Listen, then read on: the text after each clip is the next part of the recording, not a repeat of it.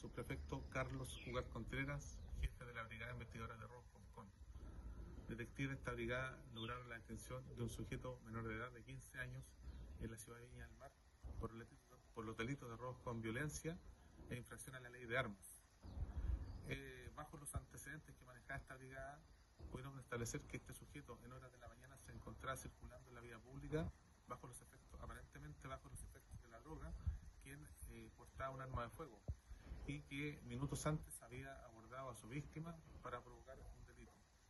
En base a estos antecedentes, ¿cierto? El, análisis de, información permitieron establecer que este sujeto en horas de la mañana había cometido un delito de robo con violencia en la ciudad de Viña del Mar.